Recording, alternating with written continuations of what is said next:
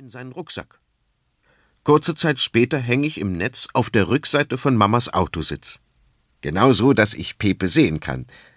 Er schaut sich gerade ein Buch an und flüstert, darin steht alles über Berge. Was hast du gesagt? fragt Mama. Äh, gar nichts, entgegnet Pepe und schaut hingerissen weiter in sein Buch. Ich starre auf Pepe, dessen Mund irgendwelche Worte formt, die ich aber nicht verstehen kann. Der Junge redet mit sich selber. Der hat vielleicht Fantasie, genau wie ich, mein Papa stolz. Fantasie? Was ist das denn schon wieder? grüble ich und versuche mir diese Berge vorzustellen. Ach, wenn Pepe wenigstens einmal das Buch anders herumdrehen würde. Ich versuche vorsichtig, so dass es Mama und Papa nicht mitbekommen, mit den Augen zu rollen. Doch Pepe reagiert nicht.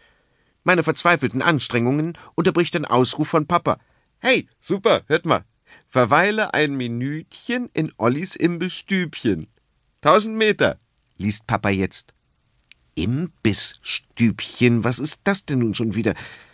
Ich wackle mit meinem Kopf und versuche so Zeichen zu geben. Aber Pepe guckt nur in sein Buch. Was haltet ihr davon, wenn wir mal kurz eine Pause machen? Mein Papa.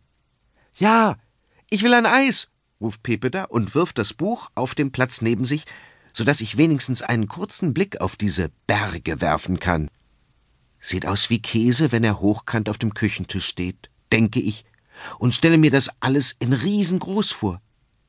Ob so ein Käseberg dann auch tausendmal mehr riecht? Dann will ich da lieber nicht hin. Eis am frühen Morgen?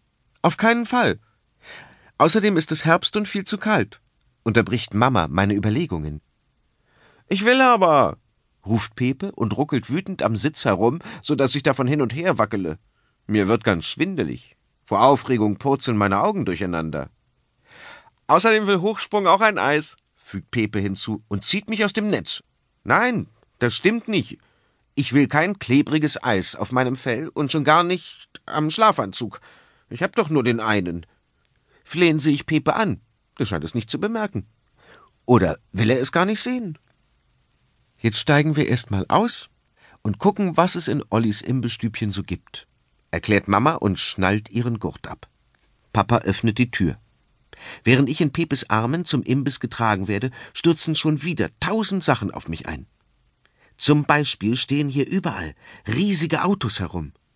Das Seltsame ist, dass sie hinten so große bunte Kisten drauf haben. Und dann dieser Lärm.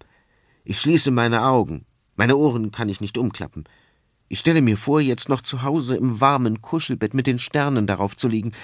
Ach, und einfach zu schmusen. Hallo, meine Damen, hallo, meine Herren. Verweilen Sie ein Minütchen in Ollis berühmten Imbissstübchen.